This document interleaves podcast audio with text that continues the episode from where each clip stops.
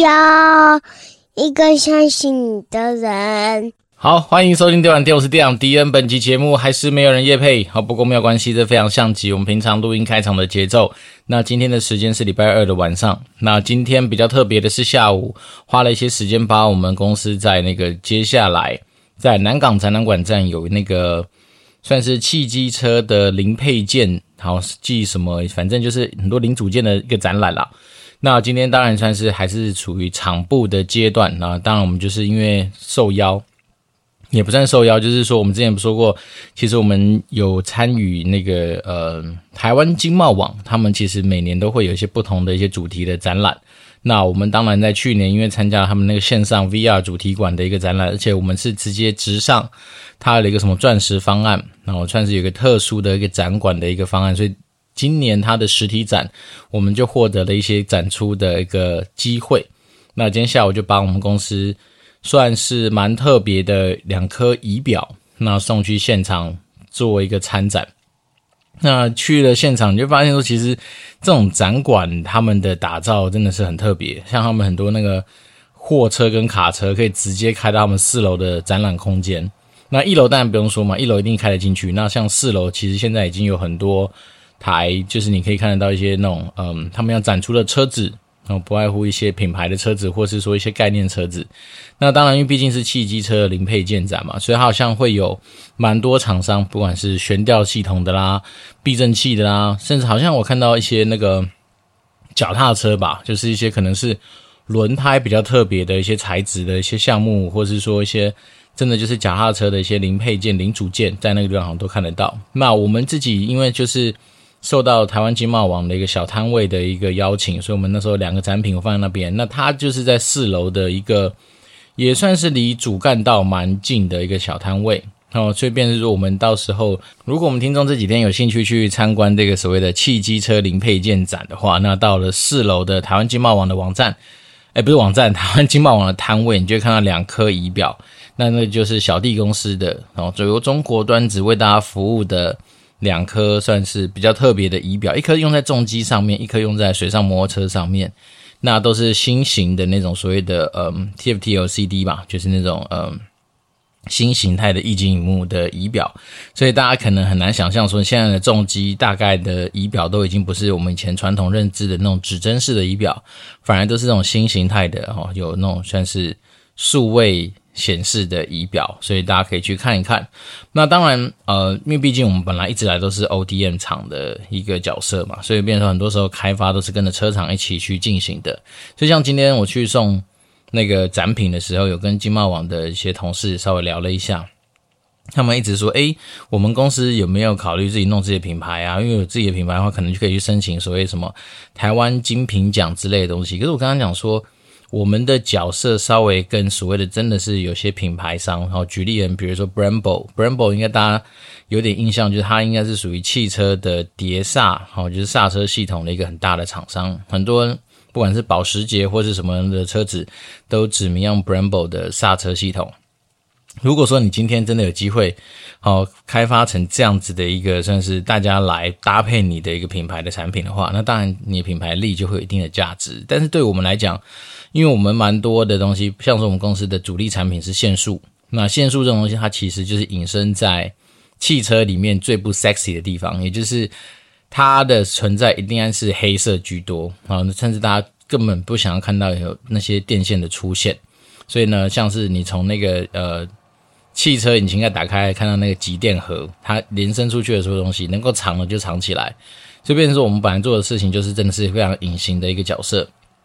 那另外仪表的话，其实仪表的开发也蛮多时候，因为它就是要把汽车里面呃汽车或机车，我们主要我们主要是做重机啦。那重机它一定会有很多的一些电子讯号传输出来嘛，所以变成说你今天这仪表也不是单单自己在那边发光发亮就可以，它还是要去跟车厂他们所需要传输的一些讯号，或者说要传输的一些资讯去做一些对接。所以代表说，其实很多东西它还是必须要去跟车厂去做相关的连接。所以不是说哦，单纯我之前自己一想是弄一个啊，比如中国端子什么样的品牌这样子去打，好像就有经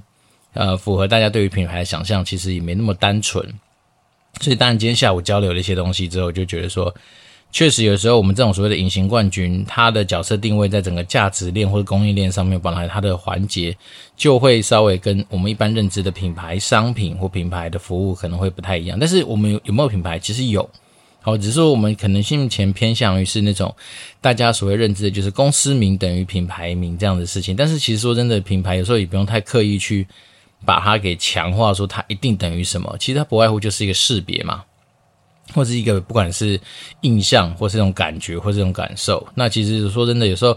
在行销的世界里面呢、啊，大家就是真的会对于这种相对来说比较虚幻的东西，有些人就是靠它盈利嘛，靠它为生嘛。因为你就是越讲的越虚幻，大家好像觉得好像越有道理，好像越要去追逐，而且深深的人总是对于自己得不到的东西或者自己没有的东西会比较向往。但是说真的，其实有时候说真的，像我们有时候跟我们家比较老一辈的一些长官们沟通，他们也就认为说，其实公司名称我们在业界里面已经五十年了嘛。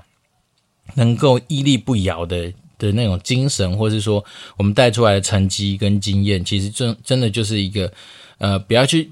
硬要说它就是品牌或什么，它其实就是给别人的一种信赖的一种感受。那大家认知就是我们公司出品的东西就 OK，那我们公司的名称本身它就已经具有一定的一个品牌的效益，所以是不是一定要去弄出一个什么样呃很特别的一个识别物？然后才能够让大家印象深刻。其实对我们自己公司的角色定位来说，算是比较不一样的。那为什么今天开始会讲这些东西呢？是因为呃，刚好这个周末还是上个周末，有机会又去跟了我们以前那些嗯、研究所，就是正大企研的同学们有些交流。那其中当然有些人就是。大家所常常听到的就是强者我同学嘛，或者强者我们，反正同一个地方出来的人，都有一定的实力的人，他们现在都是在不外是外商啊，或者说外商的快消品里面担任那种品牌经理、品牌主管，或是说一些行销的一些大咖们。那我们那时候就是刚好聊到一个话题，就是大家之前我们也讲过嘛，那个 One Boy 那个品牌，他们不是在那个商周有受访。那那时候就从我们延伸，大家就是针对于代言人这件事情有有了一些交流跟一些讨论。那当然那时候我的想法是觉得说，其实行销有时候很尴尬，而且但是也有趣的地方就是你很难说，就是呃同时去做很多一模一样的测试，然后得到哪一个方案是最好的之后再来去投入你第二波、第三波、第四波的资源。蛮多时候行销的一个 campaign 的决定，一方面是因为你一旦全丢出去了，他就是丢出去了，所以你很难说哦。今天假设我们就以代言人这件事情来说的好了，你如果已经请了代言人，然后把八九百万、一千万、两千万已经花出去了，他就真的花出去了，那你很难去说，诶，如果我今天这一两千万在没有代言人的情况之下，我可以得到什么样的的效果？因为当天会讨论这件事情，是我们其中有个呃朋友，他就是对于 One Boy 这样疯狂的烧钱请代言人这件事情，他会觉得说。可能在他们自己的世界，什么？他们毕竟是外商嘛，那外商的行销做品牌的世界里面比较难操作这件事情。他是说很单纯的原因，就是因为总部看台湾市场就是一个市场嘛，那你一定必须要为你的 P N L 负责。P N L 的全名是什么？Profit and Loss，就是那个损益啊，就是对你的损益要负责嘛。所以当你今天如果说呃疯狂的花大钱去找代言人，但是在于成效上面没办法 guarantee，就是没办法保证说有一定的成效，甚至说你今天花这一笔钱得到的成效可能有点豪赌的一个意味在的话，那通常来说你会发现比较难去通过总部的考验，所以也就是久而久之，有时候有些当然我们不能说外，因为外商毕竟也只是说啊外来的公司这样的一个定义，我们并不是说外商都不愿意投投资这种东西，而是说。当我们今天所处在的市场相对来说不是一个总部的那种算是核心单位或核心市场的时候，有时候你当然就是真的要必须为你自己的边陲市场的损益去做很大的负责。也就是说，诶，我今天要能够在一个边疆这个地方能够活下去，那我就要上缴一定的贡品，而且贡品数不能够少，只能多不能少。那甚至是大概都是大家对你会有一定的贡品数的一个印象。所以你大概就是处在这样的一个角色。那如果你今天要持续得到，嗯，总部啊，或者是说皇上的青睐的话，那当然你就是要维持你一定要有的一些算是呃贡献嘛。所以变成说，依照这样子的一个想法来说的话，当然你就会很难说，有一些很勇于尝试大破大立的做法。我为什么这样讲？因为其实像我们在看 One Boy 这样的 case，有一点算是是幸存者偏差嘛，因为他必须要得到这么样子多的一些成果。好，比如说我带人一个换一个，一个换一个，一个换一个，然后每一个都是让我一定有足够的银弹再去找下一个。那这样的的操作套路，跟外商他可能一开始在前期你在规划的时候，你可能就必须要在试想这个阶段就要试想出一定的一个成效来说的话，你一定是找一些相对更能够说服别人的一些理性的一些操作，才比较有可能在外商的世界发生。好，但是当然大家就会说，哎，奇怪，你那些什么一些。呃，国外品牌嘛，不管是 Nike 啊、Adidas 啊、啊宾士啊、奥迪啊、B N W 啊，不是通常大不动动不动也在找一堆代言人，或是动不动就找一些有没的，对，那一定是有可能。但是大家仔细去看，通常很多这种国际知名代言人，他的 initiator 就是他的起始点，通常很难会是区域办公室或者区域的呃区域总部都不见得会有机会签得到这种事情。反而很多时候是总部啊夹大呀说，哎，我今天这个东西可以是一次 apply 到全世界这样子的一个思维去出发，所以他等于说集全世界的力量，然后把他们的资源用在一发，然后甚至还跟其他人讲说，哎，我这边已经好不容易谈成了一个，比如说跟 C 罗好了，好跟 C 罗弄好的一支影片，那就是全世界发行，全世界用。但说真的，有的时候这种东西很鸡巴，就是像以前我们自己的实际上经验，就是有些以为很红的国际知名代言人，他不见得在我们台湾或东南亚市场有一定的知名度。但是呢，因为这种时候有时候尴尬是，他总部钱都已经花了，影片都拍了，啊，行销的 material 都在那边了，那我们怎么办？就只能拿来用。所以这种东西有时候就是说真的。有时候并不是说区域办公室人不想去做这些行销的案子，而是说我们就是没有施力点去做这件事情。好，所以我们回到那天的讨论，就是在讨论 One Boy 呃冲锋衣吗？反正 One Boy 这品牌的操作的时候，我们就知道说，其实如果你今天是老板本身就是一个好本土商，老板可以下决策，老板有资源，那这件事情的案子它出现的几率就相对比较大。但如果说你假设今天是以一个好，不管是 brand manager、品牌经理、品牌负责人、台湾区、台台港澳东南亚区的品牌总监，或是区域办公室想去提类似这样子的案子，通常来说就会比较多的挑战啊。所以到时候久而久之，大家会比较相对于说，哎，调整成是说，那我就找一些看起来比较合理的，好，比如说比较符合经济效益的网红啦。或者是说一些可以看得到数据嘛？举例人，比如说我找一个呃 YouTube 上面的网红，至少他的流量、影片的流量本身就已经是一个相对比较能够评判的一个指标。那甚至有些时候，你就可能去找，好，比如说 Podcast 合作，那 Podcast 合作的时候，他不是会出专属的优惠码，或者是他会可能会推专属的网页。那他就可以透过这个网页上面的来客数去计算说，哎，我这一次这样的投资，我的 CP 值多少？也就是我们刚刚说的 P&L 嘛，就是我的 Profit Loss 是在在多少？所以，当你今天有这样子的一个思考基础的时候，你就会有很多不同的操作。那当然，那一天我们在讨论的时候，其实，呃，我们那个朋友他有提到说，他如果今天啊 One Boy 这个品牌给他去做的话，他可能会去做其他更。有效果的操作，啊，那时候我就那，当然我那时候也也算是有点跟他在抬杠。我跟他说，跟你讲这句话的时候很怪啊，就是在你没有去验证或操作这个东西之前，你怎么知道说他一定或者你的规划一定比较有效？哦，对，你只能说在规划的时候，你拿呃，比如说方案 A 就是疯狂找代言人，然后方案 B 是走。比如说网络媒体加精准行销加 SEO 加什么阿萨布鲁，反正你就是会有一些其他方案的一些配套。对，那但是你在你没有开始 run 这些 campaign 之前，你没有让它实际上成为一个所谓的不管是 A/B test，或是说开始实际上去 run 这个行销 campaign 的时候，你怎么敢保证说你今天规划的东西一定会比这种我们刚刚讲的，就是算是大破大立、疯狂找代言人的方式来得好？对，因为我是说你，我们今天如果都只是在纸上谈兵，都只是在规划阶段的对对撞，那说真的，有时候真的也就是考验大家的逻辑整理，或者说好资讯上面的一个拿捏。但是最后你要下决定的那瞬间，就像我们说的嘛，其实如果今天两个案子，两个不同的产品经理丢出一样的哦，针对一样的东西，丢出两个不同的 campaign，然后一个就是，好，比如迪恩就是疯狂的说，哎，我就要找找很多代言人，好，从小的找到大的，从男的找到女的，从老的找到少的，然后从大奶找到平乳，然后大屌找到小屌之类这样子的话，这是我的套路。那另外一个就是说，哎，不要，我要走的是，因为一样的钱，我可能会先从网络该走的网络宣传先走。那我不走代言人，所以我可能会找比较多一些小的哈，比如说哈，实实况组。或是直播组，或是说根本连人都看不到的播客啊，然后走这样的套路去把这东西给串起来，等于说我就是那个核心的代言人，但是我用让那种觉得群众力量或是吃瓜就是强这样子的一个乡村包围中间的中柱的这样的做法来去操作我这样的 campaign，所以它会有两个这样子不同的讨论。那说真的，我们在讨论这件事情，有时候。该有的数据都有的时候，那最后怎么办？其实很多时候要下判断，就是在这就是战略嘛。那战略的时候，真的也是一门呃思考的艺术，或者下决策的一个风险承担度。那说真的，行销有时候真的没有回头路，就是你这钱两千万、三千万，砰喷出去之后，它就是喷出去了。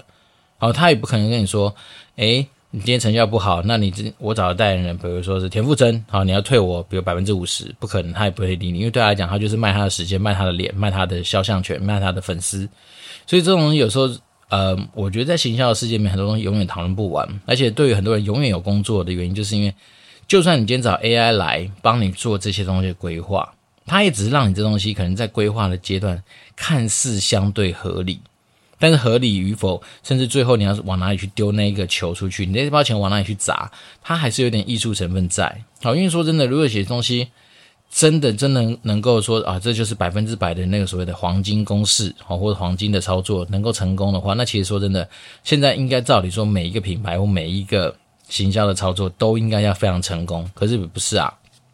甚至在行销的世界里面，因为我们人的注意力和人的资讯、人的时间都是有限的嘛，所以当今就算每个人都拿着他们所谓的黄金公式、黄金操作手法来打这个世界的时候，当每个都是黄金的时候，诶，那又会有真黄金、假黄金、九十九趴纯金、九十七趴之类这些东西的差异。所以呢，我觉得人说，嗯，当然这个话题。讲的比较杂啦，就是说那一次我们讨论，其实主要就是真的真的单纯就是为了代言人这件事情在做起头啊。因为我自己本身吃过代言人亏这件事情的人嘛，所以我个人本来就不见得觉得说，诶，很多时候一定要走代言人啊。但是我们那天我也跟他讨论的是说，其实比较尴尬，就是我们今天不管讨论的再多，好，其实你最后能够决定的方向，其实还是一定就是会要丢一个决策。那那个决策它到底？能不能够去呃事前就已经做好百分之百的规划或者百分之完善的一些思考，其实也没有，蛮多时候其实最后还是一些艺术的怎么讲呃取舍啦。所以呢，嗯、呃，当然就从那时候就开始这样闲聊这些东西，就就让我自己觉得说，其实有时候大家会说啊、AI AI 它一定可以在之后什么文案的撰写上面啊，行销的一些呃工具的使用上面可能会更加的便利。好，但是说真的，有些时候。行销人的精神跟价值，就像我们刚刚说的，你最后当你今天如果不是百分百敢把你的钱就交给呃机器去帮你跑啊，比如说你如果说真的能够相信这一套会成真，那你理论上你应该是啊把所有的行销的操作就交给他去下嘛，包括说你今天跟哪个 channel、哪个通路、哪个平台、哪个东西去做对接，都由 AI 去帮你完成。那如果真的能够做到这所有的程式操作的话，那才是真正是由 AI 完成嘛。那如果说今天只是他帮你分析规划好几个方案，那你最后你还是要透过你自己的对于当时候的判断，好，或者说真的你对于自己 TA 的掌握，因为当然我们可以透过 AI 去帮你分析，好，一定可以帮你分析说，在你的整个 pool 这个池子里面，好，你的人的轮廓大概长怎样。但是尴尬的就是啊，人本来天生每个个体都稍微有点独立，你可以帮他下非常多的标签，你可以把一个人拆成一千万个标签。那我们都知道嘛，一千万个标签跟一亿个标签，一亿个标签肯定是会更加的精准，因为你可以把你的人切得更加的精细。可是呢，最终你每个个体还是有点不太相同，而且人总是在一个算是动态变动的环境中不断在。变化的个体，比如说我今天 A 标签的人，接收到我给你的讯息之后，他搞不好就会跟 B 标签的东西扯上关系，甚至可能会一直持续不断的变动。所以你本来就是在一个变动的情况之下，有的时候还是要考验到蛮多时候你那个什么下决策判断的那个勇气啦。然后这个东西我觉得相对来说就不见得完完全全是 AI 这样子的一个角色能够取代的。因为当你今天有些东西是要做到预测哦，或者做到一些。呃，怎么讲？算是相对艺术性的一些判断的时候，这个东西我倒不觉得啊、完完全全是可以透过哈、演算法，或者是说很多的学习，然后去推演出来，可以具备这样的能力。因为如果说你今天只是基于历史上面给你的数据或客观条件的一些参考数据，它确实会得到一个可能好像。比较合理的一个方案，但是这个方案它是不是真的是最佳的？我不确定，因为毕竟我们刚刚讲的嘛，你其实这个世界它是动态的，它是变动的。那当你今天在拥有资源要释释放出去那瞬间，它其实很多时候也是是对于未来的更多的想象。那当你有有东西叫想象力的时候，这个东西我觉得可能就不见得是一个嗯，越演算法或是 AI 就能够轻易能够产生出来的东西。那今天讲这么多，当然还是会觉得说，其实真的就是让我们自己在做行销的过程里面，其实要对自己有点信心啦。因为说真的，我们人之所以人为人，就是你对于很多东西，你还是有你自己的一些呃想象空间啊、判断力啊等等等这些东西，我觉得还是它比较重要的一个精神。那至于你说代言人这件事情，我不知道，也许未来真的有些 MarTech 的工具更加的一些成熟，或是我可以去问到，我觉得。能够解除我心中对于代言人这件事情的一些答案的时候，我才可能会对于他的信心度比较高。那当然，我们之前当然一定以前念书的时候也会知道说代言人有他的好处嘛。比如说你找的谁来，好，他就减，他就可以减少这个品牌要重新去跟呃消费者从头到尾沟通那种虚幻精神的一个意涵。有没有看到他举例？比如说想到肌肉猛男，你可能就找个馆长哦，你大家看到这个馆长代言，你就知道这东西应该很强壮、很猛。那比如说这东西也许是，嗯、很清新，很有一些就是自己个性的一个项目。那像是 vovo 可能会去找大树哥，呃，大仁哥吧，大仁哥不是大叔，大叔是王建民，大仁哥是那个谁，呃，陈柏霖，然后还有那个张钧甯嘛，就是他用这样的东西来去对于他那种比较抽象的品牌意向去做一个连接，那是当然一定是代言人的一个效果哈，因为就毕竟我们就是想办法让虚幻的。东西能够稍微具体让你感受一下，好，只是但是说真的，好，比如说我看大仁哥跟我看张钧甯的感受，跟我老婆看他们两个，或是说今天我们的听众看到他们两个，可能又多少会有一点点差异。只是说，当然，毕竟他就是一个活生生的东西在前面，所以他的一举一动，你大概就比较能够想象说，哦，他跟这个我们想要传达的品牌精神、品牌价值是怎么样子的一个连接。对，只是说，嗯，要达要达成这件事情，代言人。可能真的就只是一个其中一个手段了，你还是可以透过你很多的东西让大家感受到你这个品牌的精神嘛。比如说 Volvo 很安全，那你就可以，你也可以是走，就是我不走代言人，但是我天天就是发一堆撞击测试报告，好，或者是说凡是只要跟我们任何呃车祸有关的，然后我们就是比别人强的坦克车的结果，我就一直让大家去洗脑，然后透过很多新闻报道走很刚性的诉求，这可能也是一种做法，只是一样。不管你做什么，你没有回头路，你只能说每次每次去修正、去调整，然后变成做是可能可以参考的一个行销 campaign 的结果，大概就是这样子。好，那我们今天这次没有新的听众留言啊，那稍微跟大家发围，又带回了一些我们在职场上面或者说在生活上面会接触到的一些硬技能。好，因为行销这种东西有时候真的就是个思维上面的一个建立。然后，当你今天有一些行销的思维的一些想法，或者是一些这些呃经验。多了之后，你当然就会慢慢可以形塑出你对于行销的一些感受或感想。那我们没有新的听众留言没关系，我们把时间还给大家。那当然还是鼓励大家说，如果对于行销上面的东西有一些想要讨论的啊，或者是说一些可能觉得不一样想法的东西想要交流的话，当然都可以欢迎透过 Apple Podcast 五星留言给我。那我就诚挚的跟大家做一些。我自己可能经验上面，或是我自己身边周遭朋友，我们聊天过后消化吸收得到的一些东西，那这东西有什么对于你百万年薪有什么帮助？当然有帮助啊！当你今天在做你的所有的活动 campaign，在做你的行销规划，都其什么其来有致，或是有所本，然后甚至能够得到一些好的成效的话，那当然你帮公司赚钱，公司也会帮你赚钱，所以这件事情是非常合理的。好，那我就是电玩店，我是店长迪，我们就持续保持联络喽，拜拜。